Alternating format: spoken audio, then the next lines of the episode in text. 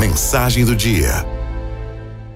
Se pudéssemos ter consciência do quanto a nossa vida é passageira, talvez pensássemos duas vezes antes de jogar fora as oportunidades que temos de ser e de fazer os outros felizes. A gente não sabe por quanto tempo estará por aqui. Nos entristecemos por coisas pequenas e perdemos minutos e horas preciosos, perdemos dias, às vezes perdemos anos. Nos calamos quando deveríamos falar. Falamos demais quando deveríamos ficar em silêncio.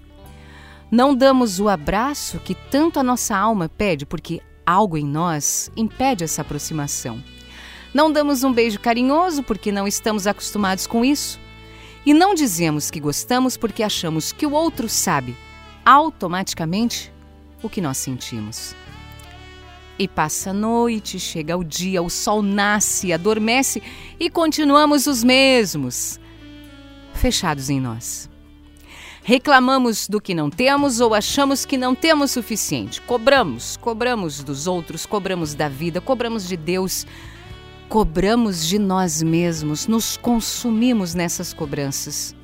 Nós costumamos comparar a nossa vida com a vida daqueles que possuem mais que a gente, é ou não é? Mas e se experimentássemos comparar a nossa vida com a vida de quem possui menos?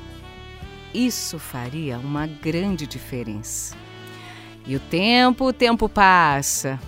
Passamos pela vida, não vivemos, sobrevivemos porque não sabemos fazer outra coisa.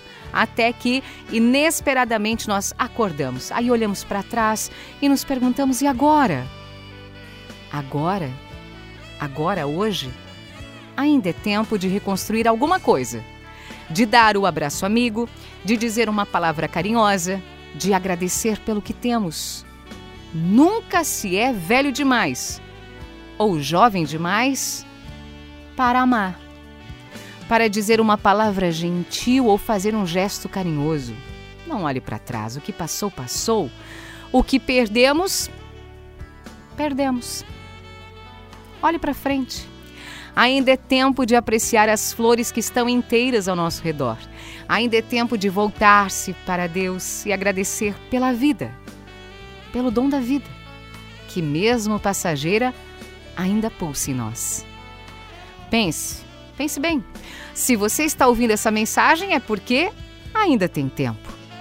Não o perca mais.